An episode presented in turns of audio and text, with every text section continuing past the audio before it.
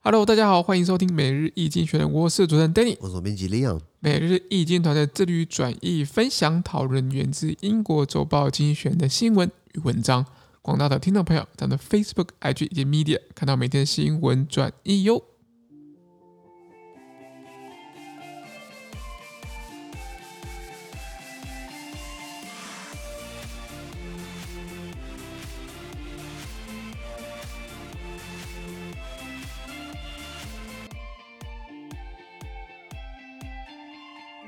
今天我们来看到从精选截出来的新闻，我们看到是十二月十号呃礼拜五的新闻，而这些新闻是从在每日精选 Facebook、IG 及 Medium 第六百八十六 p 里面哦。我们看到第一个新闻是纽西兰对付香烟，像恐龙一样灭 绝吧？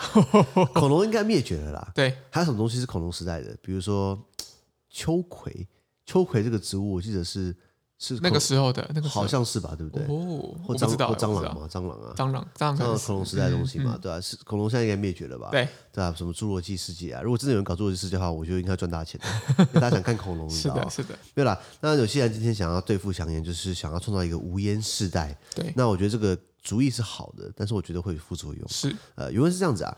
New Zealand's government proposed legislation to ban people aged 14 and, and under from ever buying cigarettes in their lifetimes. The new laws will also limit the number of shops allowed to sell tobacco from about 8,000 now to under 500. If passed into law, the restrictions will be introduced gradually, beginning in 2024, and constitute some of the toughest anti smoking measures in the world. OK，他说，纽西兰政府呢提案要立法禁止十四岁含十四岁以下的人们呢，在他的有生之年购买香烟。哦吼吼所以你现在如果十四岁的话，那你这辈子不用买香烟了。是那这个新的立法呢，还将限制哦，就是就是允许销售烟草的这些商店，对不对？还有特许证嘛，你不能大家都卖烟草，你可能目前有些人是八千家厂商店可以卖烟草，他把这个数量减少到五百家以下。等于是瞬间少了十十十分之一，更多十分之九嘛，对不对？对那如果这个成为法律呢？他们这个限制从二零二四年开始逐步逐步实施，然后变成让有些人变成世界上最严厉的相关的反烟措施的国家。了解了那解，理由就是说，香烟是不好的东西，我承认。对，我自己也抽烟嘛。我记得两个礼拜前我们聊过，说戒烟很难吧？对我戒烟不难，我戒了一百多次，对我还在戒。那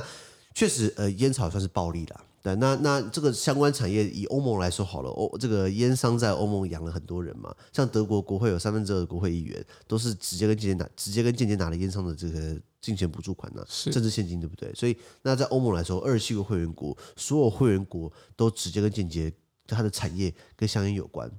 零售我不算，零售的话当然大家都可以卖嘛。对我讲说烟草的种植到加工，到到熏陶、烟烧，到最后呃呃入场啊、包装啊、设计啊、推广啊等等的啊，就是所有会员国都跟烟有关系。嗯，哪一个国家全世界哪个国家是没有香烟的？我不相信。嗯，不知道，目前应该没有不丹，不丹，哦不丹的话好像外国人可以带进去，可是他们自己本国没有烟。我记哦得，真的哦，不丹，那、当然人家是只要只要佛经就好了嘛，阿弥陀佛嘛。那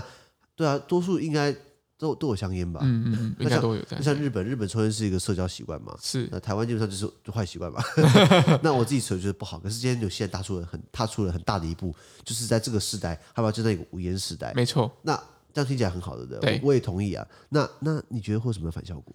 就是你在正常管道取不到烟的话，可能有一些地下经济嘛，对不对？私烟。对，那私烟的话，对不对？通常都假烟啦。为什么不要抽私烟？因为私烟呢，它可能是很毒很毒的。当然，香烟本来就毒的，私烟可能更毒，是因为它没有任何的检验标章，它没有任何的，你根本不知道它来源，它里面给你塞什么东西你也不知道。是啊那就像北韩专门在亚洲出私烟的、啊，然后这台湾查扣一堆私烟，是北韩收那个走私出来的嘛？是的，是的，那呃，你讲有没有说会会会走私，不然就是美国在以前，美国在一九二零二零年代的时候呢，有做过这个禁酒令，敬酒，嗯，禁酒令就搞到最后就是就是搞到那种私酿酒，就是就变成很大的地下经济。因为酒的话你，他们说喝酒误事，喝酒碍事，酒是很多罪恶。好，没问题，那你把它禁掉，禁掉之后，对不对？黑帮。爱尔兰、美国的纽约很多意大利黑帮嘛对，五大家族啊，爱尔兰帮派啊，全部都在搞私，全部都在搞自己四的九，私酒买卖，全部都自己酿、自己做，然后自己销，然后搞到最后发现你没办法禁酒啊，那到时候怎么？那到时候还是开放了。对对那那搞了半天，就你你你让让黑帮赚了一波，是的，所以今天你今天这个东西会不会发生在香烟身上是有可能的。对，一百年前是香烟，现在就是是酒类嘛，呃，嗯对，一百年前原来是酒类啊酒，现在是香烟嘛没。错，那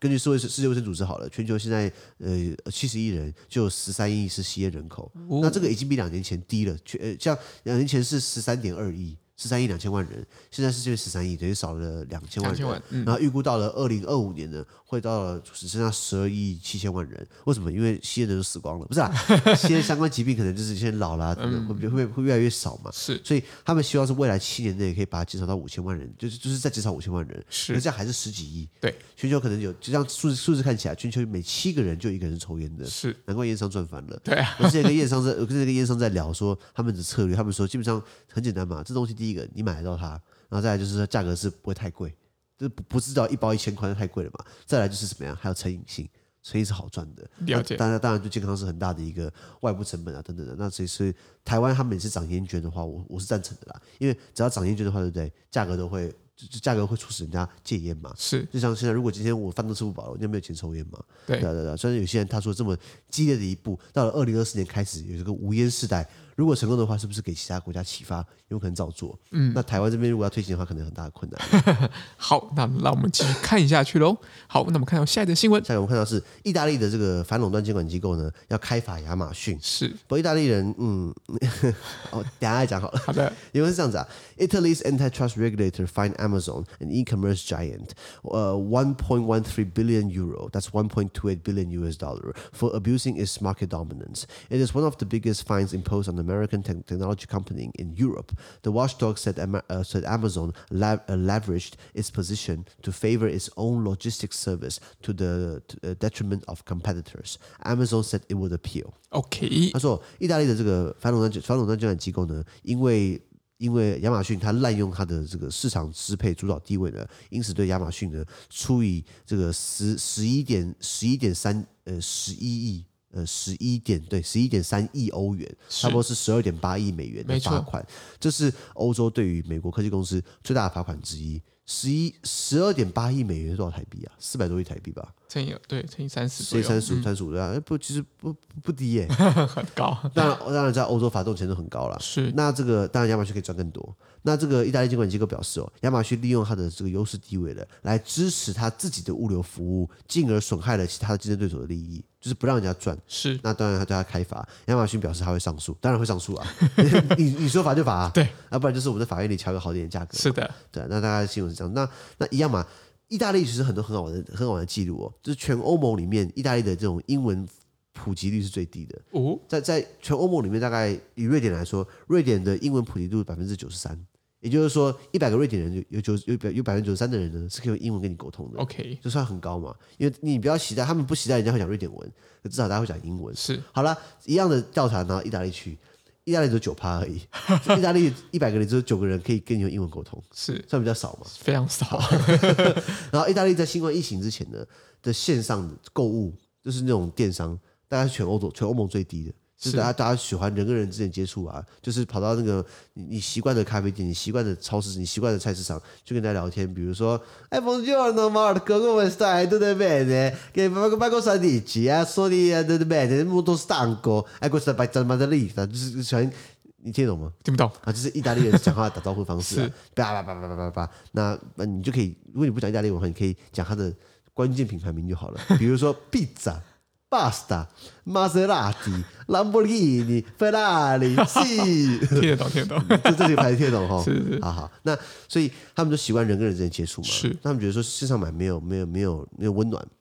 那所以意大利的这个电商比例在在疫情前是全国都数一数二低的。好了，那新冠疫情大家不能出门，逼着大家只能线上买。就后来发现，就是大家一用线上买之后，发现超好用的，嗯很方便很多老年人就拿个 iPad，东点西点东西就来了，对不对？ 所以全部转回线上。所以现在意大利的这个线上的销售是是欧洲成长最快速 的。是到亚马逊就跑去意大利盖仓库了。是要投资，要要要聘用当地人。哦、b y the way，亚马逊也很大小眼哦。亚马逊他在美国自己本国的员工想要组工会，亚马逊公司大力的给你排挤，他大力的不让你成立工会。可是，在欧洲，他欧洲的劳权现在很很高很升高，嗯所以意大利的员工在亚马逊，他们要搞工会，亚马逊让他搞，因为哦美国人超不爽的。哎、你对他你自己本美国本公司，美国本国公司，你对你对本国人更糟，你对外国人这么好，是亚马逊有他的争议在了。对不过他们这公司一直很有争议在了。是亚马逊它会在员工身上绑一些智慧型手环，来来探测你你你你有没有休息，你有没有上班时间跑去抽烟，你有没有去厕所，在厕所在厕所在厕所待多久？对他会用这种方式来机械来操控，来来来来数据化每个员工的表现，是压榨你的每一丝每一秒的每一分的价值，他都给你挤出来，劳动为力了造就 Steve Bezos 这个王八，对不起，这个 这个企业家，这个血汗企业家的财富，是知道吼？了解，好，所以我讨厌 Amazon。对了，趁机补他一下。所以他们今天，因为他在，所以意大利刚刚讲到了，他这个快速成长，他的这个电商嘛，电商那 Amazon 它是靠电商起家的嘛，那所以可是 Amazon 它在那，所以很多老人因为因为疫情关系，现在改用电商，所以他等于是赚很多钱嘛，开这些仓库。那也因为这样，他本来就是一个很有钱的公司，他上市公司，然后在美国赚很多钱，全世界赚很多钱，他就很多资本去发展他自己的一些子品牌，比如说物流啊，比如说呃金融服务啊等等的啊。那他等于是在在意大利提供服务呢，他就是就是搭配自己的物流公司，对，他不给其他人赚。是那等于是滥用它的市场市场支配主导地位，被意大利被意大利监管机构呢罚钱，罚了十几亿欧元。嗯，大概大概这个情况。了解那当然还会上诉嘛，那我们就继续看下去。是的，我是觉得在在美国上诉可能还会成功，可是，在欧洲对不对？劳权或是对于这种企业独大的这种这种打垄断性的垄东断西，性的的打压，或者说把它抑制下来，我觉得欧洲还算是比较有有有有有共识的，有是社会共识啦。是大概这个情况。好的。那么看到下一则新闻，下一个是哦，立陶宛 fit 台湾对上中国，这是这是，我觉得立陶宛不是说民主国家在互相珍惜嘛，是对啊，什么时候让我们盖大使馆呢？ 那感谢立陶宛的、是因为是这样子啊，Little Lithuania population 2.8 million geared up for the for, for the impact of diplomatic deadlocks. China, annoyed by the Lithuanian recognition of Taiwan, has directed multinational companies doing business on the mainland to sever commercial ties with the Baltic country. Simultaneously, on Tuesday, Lithuania extended a state of emergency at its uh, Belarusian border, which has become a front in its con- with its concurrent struggle with Russia. OK，他说，人口只有两百八十万的小国立陶宛呢，那立陶宛、利索维尼亚刚好就是这个波罗的海三小国之一。那立陶宛他做好准备呢，来应对外交僵局的影响。什么僵局呢？中国对立陶宛承认台湾感到非常恼火，就是我们不是盖了这个这个台台台湾驻立陶宛办事办事处嘛处？那等于是以前都是什么 Chinese 台北啊、中华台北啊、啊什么台北办事处啊、经贸合作鬼东西的。你以前还以前还取过什么什么孙逸轩孙逸轩教育推广中心的是是是， 就是是很屌的名字嘛，是的因为台湾不能用嘛，对现在我们直直接让你用了，你知道对吗？那这个也，然后中国很恼火嘛，也表示哦，叫那些在中国开展业务的跨国公司切断跟立陶宛的商业联系。哦就是要找找找人家去公干他，去去对抵去抵制他嘛。那因为什么？因为如果立陶宛这个例子哦开下来，它的影响也没什么的话，那是不是会其他国家会发漏？对啊，尤尤其是想要跟那个呃中国叫板的国家，对对对对对，那今天立陶宛开第一枪，那如果如果今天其他国家看觉得哎也没差，都是中国会会反制会怎样怎样，好像也也不痛不痒嘛，那到时候就全部都全部都一一一连串这样倒嘛。 对啊对啊，像当初中共把我们翻盘，在老蒋时代把我们翻盘，也是有一些国家开始起义，所谓起义啦，那就我们我们就兵败如山倒嘛。是现在国民党就是在呃，今天大家有没有看新闻？今天这个有一个有人跟我们断交了，这个尼加拉瓜。对今天早上看到新闻，尼加拉瓜的那个烂总统叫做 Daniel Ortega。Ortega 经济学常骂他就是个独裁者啊， 是就是就是关异议人士嘛，不民主嘛，等等的嘛。然后他现在第二任总统嘛，他连续第一次好像一九八五年吧，他当总统就他当总统就跟我们断交过一次，然后后来发现中国好像没有比较好，然后就跟我们复交，复交现在跟我们第二次断交。那我想，其实我讲实话哦也好啦。那烂国家，我干嘛养他？ 我我我讲实话，讲最现实的嘛。那你说，我们为了要要有邦交国，为了要国际邦国际朋友，我们花很多钱，花很多资源，那就跟我们断交，我觉得他的损失啊。对对，就像我之前分手的时候， 我之前分手的时候呢，我朋友安慰我就说：“李阳，呃，这个他失去的，对不起，你呃呃，他失去的呢是一个呃呃很爱他的人，很在乎他的人。那个李阳，你失去的呢是一个不在乎你的人。”但听起来、哎好像无所谓哈，嗯，一样嘛。今天台湾跟被尼加拉瓜给给给给给给断交，给断交，对不对？他们失去掉一个什么，提供他农业、医疗资源的，然后给他贷款的，或者是帮助他技术转移的一个国家。然后我们失去的是一个不在乎我们的人，我觉得无我觉得无所谓啊。反倒是国民党的那个立委叫什么费鸿泰哦，啊，国民党就是那两烂咖嘛，费鸿泰不然就是嘎啦嘎啦嘛，赖赖世宝嘛开。始吧开始吧，赖世宝之前说呃什么？哦，我看那个长头发的应该是范菊妹啦。 哦，真是。那费鸿泰，费鸿泰是说什么？费鸿泰说、哦，这个吴钊燮任内呢一直狂断交，应该要辞职，应该要负责。如果断交数量要负责的话，那你国民党不遑多让哦。国民党你自己看，一九四九年到台湾来，先不论你怎么来的，你是霸占，呃我我我把它当霸占了。到台湾来，到政党轮替两千年，好不好？从从从从二从一九四九到两千年，多少人跟我断交？我超多一百多个以上吧一。百多个以上，那那那你凭什么说你这个吴吴钊燮要负责？吴钊燮很努力，你知道吗？所以所以啊，国民党是扯后腿第一名啊， 这这个内斗内行外斗好像就国民党搞出来的，你知道吗？那 anyway 拉回来，为什么扯到这边来？因为我们要讲那个就是那个外交嘛，那呃外交外的外交很很关系嗯险峻啊。那所以中国这个对于立陶宛这个这么有台的行为呢不开心，所以他就是中国跑去跟自己国内的那些企业讲说，就是你在中国如果有业务对不对？你要跟立陶宛切断商业往来，他想这样围堵立围围堵立陶宛，是那大家就只能一哦，就是你上有政策下有对策嘛。对的，生意还是要做嘛，对不对？那与此同时呢，立陶宛在礼拜二十二月七号的时候呢，延长了就是一个紧急状态，就是立陶宛它南边南部是接壤接壤白俄罗斯，是它的白俄罗斯目前呈现是是紧急状态，它把这个状态去延续下去，因为白俄罗斯之之前不是一直狂送难民到波兰去嘛，对，那现在看起来波兰撑不下去了，然后不就是达成协议了，那是不是可能往立陶宛那边送嗯涌涌涌上去？那所以立陶宛等于是在边境架紧状态，又把它延迟。那大家知道白白大家知道白俄罗斯是白手套嘛？后面后面是谁？俄罗斯俄罗斯普丁嘛，所以这个行为呢，就是现在这状况呢，是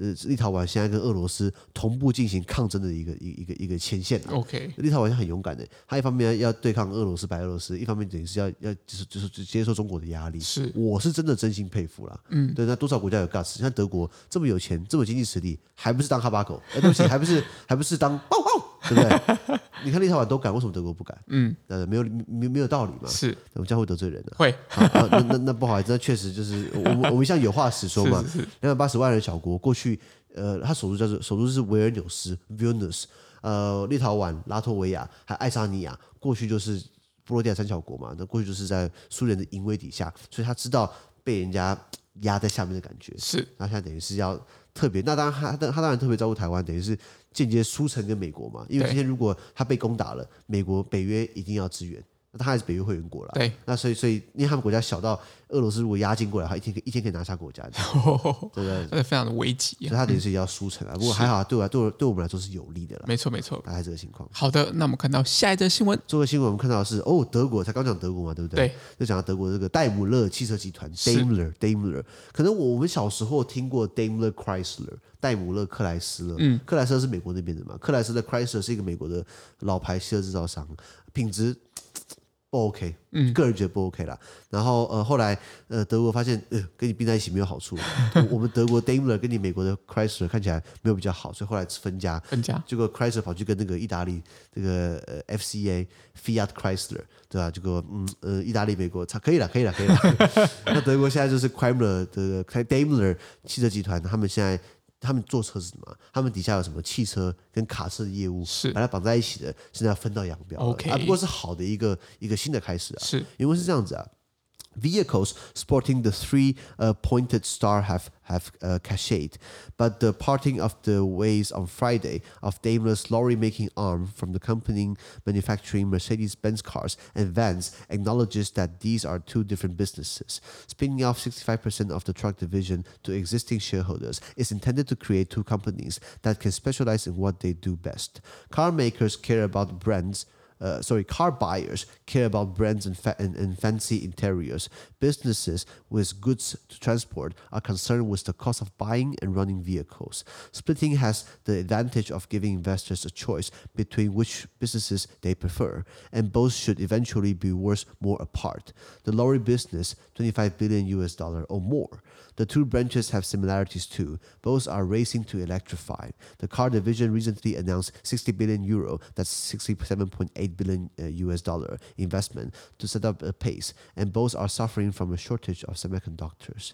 Despite continuing uh, to, to despite continuing to share a famous badge, in future they will tackle such problems separately. ，OK，他说带着这个三芒星，就是因为看到那个冰室 logo，就三这、就是三芒星嘛，是的，一个代表天上、地上、海上，哦，呃，地上的话就是车子嘛，对，然后天上的话就是就是这个引擎嘛，是那个飞机引擎嘛，海上海上船也会有引擎嘛，所以它就是这个这这个三芒星，三芒星是这样来的。啊我我的版本是这样子啊，呃，你你有没有其他版本？哦，没有，这应该宾士算是高档车吧？是为什么它卖的好？宾士哦，贵宾嘛，宾士嘛，名字很重要，你知道吗？是的，那呃，宾士车厂它这个享有盛誉啦。呃，在礼拜五的时候，就是今天的十二月十号呢，戴姆勒 （Daimler） 德国汽车集团戴姆勒，它 Daimler 它的卡车制造部门跟它的制造宾士的这个车子，还有宾士的货车。要知道，卡车是这种大型的卡车，还有呃，我们一般讲的这种家庭房车，对，还有这个一些货车。它呃，也就是说，你有你有卡车是是一个部门，然后你有一般一般的轿车，还有还有货车是一个部门，是分两个，它本来绑在一起的，现在全部要拆开，就就全部要拆开来，对分成两个。卡车自己独立一个，其他的就是归到归到另外一边。是他承认这是两个不同的业务。那他将卡车的这个部门呢的百分之六十五的股份呢拆分给既有股东，希望创建两家可以专注在自身最擅长的领域的公司。是了解。那呃，大家对宾士有没有了解？就是呃，我我觉得欧洲车有个好有个特点啊，就是说它会用一些很简单的方式来分类，比如说奥迪就是 A 嘛，奥迪 A one、A two、A three、A four，那 A A 的数字越大，表示车越大台是，A one 就小台嘛，对，A 三、A 四就是这种中小型，A 五、A 六就是这种中大型房车。好，那当然，奥迪还有 Q 系列，Q one 就是小修理，Q 是修理车，Q one 小修理车，哎，有 Q one 吗？没有，对不起，没有 Q one，Q two，然后还有 Q 三、Q 五、Q 七、Q 八，Q 越大的就是后来那个。那当然，奥迪还有一个叫 TT，TT 就跑车嘛，对，不然还有什么那个那个什么车啊？呃呃，钢铁人那台叫什么？钢铁人那台车，钢铁人那台是钢铁人那一台，呃，奥迪的呃，哎，你们买不起啊，所以说 根本根本不 care，反正就是你去很好分辨。那比如说像 BMW，BMW 的话，它就会用一样三系列嘛、五系列、七系列嘛。比如说三系列就是一般那种中中就是中型中是中型的那种一般那种轿车，然后五系列就是这种中大型，然后七系列就是这种超大型的豪华没房错车。然后呃，呃当然以后分什么三二零、三三零啊、三五零啊，反正数字越大会越厉害啦。对，所以呃五二零嘛、五五零嘛、五六零嘛、七三零、七四零、七五零、七六零嘛，所以数字越大越漂亮嘛。那宾士它怎么分？宾士它不是用数字哦，它是用呃 A B C D 字母，比如说 A class，对，B class、 C class A B C D E F G 嘛，越后面的它越越贵了。比如说 G G 的话就是这种超大型的越野车，G G 哦，大巨大巨大 G 是这样哦来的，对对，对他是这样来的。那那那，然后所以。呃呃，宾士他呃他自己本身就是做卡车，他也做一般汽车。那他的货车，比如说叫 V Class A B C D E F G，就最后那个 V Victor 的那个 V，是对 V Class 它的那个那个那个商用的那种货呃货运车吧。所以，那另外一边他把卡车，卡车那种大型那种拉货的卡车，它部分就是卖给既有的股东啦。了解哦，六十五趴给股东，然后这样等于是大家各自擅长领域给拆开、开给拆分开来。是为什么？因为购车的人呢，像一般老百姓买车，在乎什么品牌、宾士、三芒星，就是要很多人就像没钱也要买一台宾士，买一台不管是外汇车、 二手车，还是买那个最基本款的 A Class A、class A 二二零啊、A 两百啊、A 一八零啊，那车一百出头完就可以买。就是我不敢说很便宜，可是至少就是你负担得起啊。相相对起来负担得起，但是你买一台 A Class 基本款，跟你买一台 C Class 中高阶，保养维修价格其实差不多。呜呼，那那那你你会这样比较好算吗？这样可能真的要多打多精打细算了，没错，没错。当然，如果你买那种什么 E class 啊、S class 啊，那个价格又不那个那个保养维修又不一样啊。是只是一台 A class 的一般 A A 一八零，可能台币一百四十万、一百五十万，跟你买一台 C 三百，这个 C 二五零、C 三百要两百六十几万，这价价格差一倍哦。是但是保养维修其实差价格差不多。哦，有是这啊一是块嗯啊是啊。那所以购车者们呢，他们希望他们关心的品牌，还有里面精美的内饰。那如果有货物需求的人呢，这个企业呢，他关心是购买的，还有营运车辆的成本。就是你如果你买一台宾士，看起来性能还不错，可是买一台那种宾士的那种货车或者卡车要要一千万，你看一下福福斯才五百万，那买福斯就好当了然嘛了，当然对对对对对，所以然后或者营运成本就是要保养维修等等的，所以两边要的东西不一样，所以它拆分开来呢的优势呢是让投资人们呢可以，或是就是就是或是购车的人呢可以更喜欢他们各自区业务区块做出来的东西，是那进而这样子可以创造更好的价值。就比如说，不要混在一起。今天如果卡车已经价格价格已经不便宜了，你还强调像轿车一样精美的内饰，那价格就往上追上去了嘛。是的，那可能就是那或是买轿车的人不想要那种修过短袜，他想要精致。那所以它等于是两边会打结嘛，嗯，那是我们我们拆分开来，让你更好做选择。那这样，如果你更专精化你做的东西，是不是可以创造更好的价值？一定是这样以子，卡车来说呢，它的这个业务价值达了两百五十亿美元，或甚至是更多。是好，那这两个分支呢，还有相似的地方，就是第一个，他们两边都是想要实现电动化，就想要像宾士有出什么 E EQC，对，EQC ，E 就是它的这种中小中中型的修理车纯电车嘛，然后呃呃啊，它的汽车部门呢，最近投资了六百亿欧元，差不多是六百七十八亿美元呢，来加快电动化的步伐。是好，比如来说，那可是他们还是受到了一样半导体短缺的困扰，因为你要做电动车的话，你还是不免需要晶片嘛。要非常很需要很多镜 片，那既有的车型都交货交出，没办法那么准时交货，因为晶片不够。何况你现在要做电动车，是所以不管是今天拆分开来，同同同一家公司拆分开来，对不对？还是一样晶片不够。还是会遇到同样的问题啦。对，所以同样的问题，那还还有什么样的问题？还有什么样的特点呢？就是两边都会共享这个宾士三芒星的 logo，这 logo 等于是个很好的品牌价值很嘛，好品牌，很好对品对，牌，所以继续用它的 logo 嘛。那未来呢，他们也将分别各自去解决各自半导体短缺的问题。因为我猜啦，宾士豪华轿车用的晶片应该会比卡车精密多了。是是卡车的话就是耐用耐操嘛，当然宾士卡车也有科技，也有科技，也有科技啊感、科技性。可是我觉得轿车一台车子，现在大家马路上看马路上看很多车子，对，车子里面的电脑晶片其实不输你的 iPhone，你知道吗？很精密嘛，是嗯啊，是什什么自动呃呃呃自动跟车，自动跟车啊，还有什么导航啊，然后网点侦测啊，还有什么什么什么电子悬吊啊，什么什么呃是呃呃全时四驱全时四驱啊等等的啊、它到底是它到底是人在开这台车在开的？ 都有啦，都有啦。那大大概是这个新闻大概是情况嘛。那宾士我刚才讲戴姆勒集团 Daimler，它是全球第十大的汽车车商之一啦。嗯它虽然不是那种第一、第二大车商，第一大就是 Toyota 嘛。Toyota 如果大家去打开窗户往外看，那个车子应该都是日本车居多啦，Toyota 占大多数对 嘛。对对，所以它可能虽然不是第一那么大车商，可是以利润来说，它排名应该算是蛮前面的。是的，它是第一大商用车制造商，以及第二大卡车制造商，哦还有以生产生产这个 Mercedes Benz 呃最有名的这个这个挂帅的品牌嘛。比如说大家都说德国他们车买双 B 嘛，双 B B 的话就是 Benz 跟这个 BMW 嘛。是那其实欧洲人不讲 Benz，他们会讲 Mercedes。I'm gonna I'm I'm gonna buy a Mercedes，就是 Benz Benz Benz 啥小 Benz，然后 B M W 的话就是 Beamer 嘛，是所以所以我们台湾人会讲双 B，可是欧洲人讲 Mercedes 或是 Beamer 这样子。啊 by the way，呃，Benz 就是他的 Mercedes Benz 名字哪来的？就是那个工程师创立者，他就姓他就姓这个 Benz，哦，啊，他的姓氏叫 Benz，然后 Mercedes 是他女儿的名字，他女儿英年早逝，他为了纪念他女儿就叫 Mercedes Benz 这样来的。哦，了解了然解，后像 B M W 的话叫什么名字？全名叫做 B M W 嘛。就我之前去看过车子，他跟我说：“哦，Business Money。”我说：“鬼扯淡， 你卖他车，你报他你报他名字，真的很不很很很很这个很很没有做功课的 sales 啊。”是 B M W 的全名叫做 Bihischer Motorwerken。Bihischer 就是巴伐利亚的，Motor 就是引擎，Werken 就是工坊，所以巴伐利亚引擎工坊。是。这名字这样来的。那奥迪呢，就是呃就是 奥迪，奥迪我倒没有研哦，究、我啊还以，为讲出什么很好厉害的故事呢。啊讲不出来，不好意思。那像 Volkswagen 就是 Volks people wagon car wagon people's car 人民车，所以我们翻译为福斯，我觉得欠佳。像中国大陆就把它翻译为这个这个大众大众，哦，大众大众，我觉得那这样其实就蛮到位的，嗯，大众众嘛。蛮到位的，对，那现在呃，拉回来讲这个 Mercedes-Benz，哦他们基本上成立了一百一一百三十几年了吧，它比 B N W 早早三十年了。 OK，啊，B W 其实最一开始做的是什么？它 B W 最开始做的是飞机引擎，然后、哦然后做过那种，它是后来做飞机引擎，然后把它弄小一点，把它做成机车引擎，然后再发现哎再弄大一点，那就把它变成汽汽车车引引擎擎。对对对对，那所以不管怎么样啦，这种车子应该买起来都都都不会呃太便宜啦。是的，是的，对是的，的，那那然后戴姆勒集团呢，它是呃，它它它是一个集，戴姆勒是一个它的母公司，它下面有宾士卡车、宾士货车、宾士汽车，戴姆勒集团他们还拥有其他的呃子品牌，比如说呃雷诺。雷诺这个呃呃法国的雷诺，其实雷诺跟尼桑跟日产尼桑